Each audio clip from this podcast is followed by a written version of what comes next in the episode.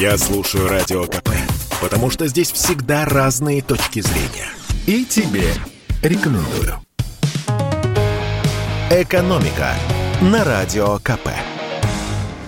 Здравствуйте, дорогие радиослушатели! В эфире наш ежедневный обзор самых важных экономических новостей. А один из важнейших элементов нашей экономики – это труд мигрантов. Экономика России пока не сможет обойтись без мигрантов, заявил «Комсомольской правде» председатель Федерации мигрантов России Вадим Кожанов. Он презентовал исследование о том, как живут и чем занимаются в нашей стране приезжие работники. Для этого было опрошено 4739 приезжих из Киргизии, Таджикистана и Узбекистана, которые работают почти в 50 регионах страны. Давайте коротко пройдемся по этому исследованию.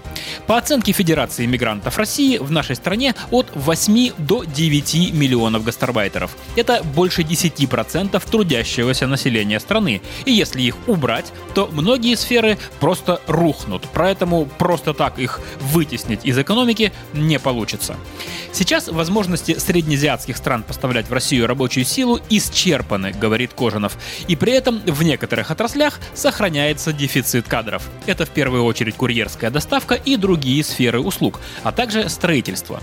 Заработки мигрантов сильно отличаются в зависимости от региона и отрасли. Но если брать в целом, то средняя зарплата мигранта в России чуть больше 47 тысяч рублей в месяц.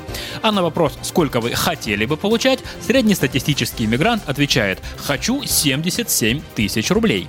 При этом приезжие, как правило, выбирают сдельный режим работы и трудятся больше 8 часов в день. Лишь каждый пятый работает столько, сколько предписывает наш трудовой кодекс.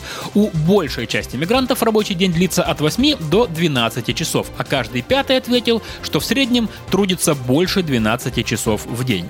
А еще исследователи выяснили такую э, не слишком неожиданную особенность. Чем лучше мигрант знает русский язык, тем выше у него получка. Причем у тех, кто хорошо владеет русским языком, зарплата на 12 тысяч рублей выше, чем у тех, кто «моя твоя не понимать». А вот что стало неожиданностью, так это то, что 80% мигрантов живут в обычных городских квартирах и лишь 20% в хостелах, общежитиях и на рабочих местах. И вопрос, который волнует, я думаю, многих радиослушателей. Они к нам надолго? По словам главы Федерации иммигрантов, далеко не все они стремятся оставаться в России. Но чем дольше человек живет в нашей стране, тем сильнее желание и в дальнейшем оставаться. Среди тех, кто отработал меньше трех лет, 70% отвечают «заработаю денег и вернусь домой». Но если брать тех, кто прожил здесь больше пяти лет, то уже больше половины хотят и дальше оставаться в России. Тем более, что отношение местных жителей к приезжим вполне толерантное. Большинство мигрантов в ходе опроса заявили, что не чувствуют негатива со стороны россиян. Ну а теперь поговорим о тех людях, кто зарабатывает, скажем так, побольше. Знаете, кто сильнее всех обогатился из-за пандемии? Нет, не Илон Маск и даже не Билл Гейтс. И вообще, это женщина и живет она в России.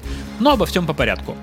Журнал Forbes подсчитал состояние самых богатых людей мира. В этот элитный клуб входят те, чей капитал превышает миллиард долларов. Таких людей по всему миру чуть больше 2600 человек. Им принадлежат компании и другие активы на сумму более чем на 13 триллионов 600 миллиардов долларов. И в последние два года их состояние выросло примерно на треть.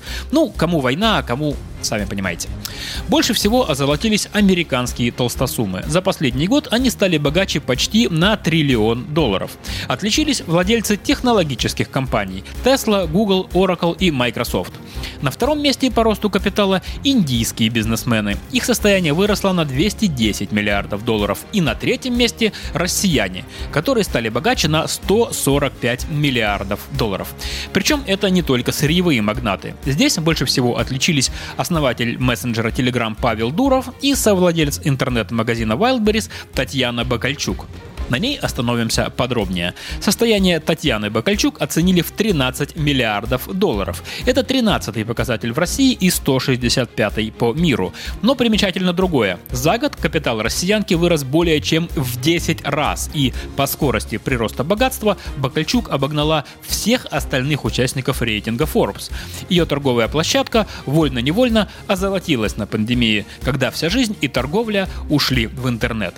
Неудивительно, что выручка компании только за первые 6 месяцев этого года составила 300 миллиардов рублей. И ей все еще есть на кого равняться и куда расти.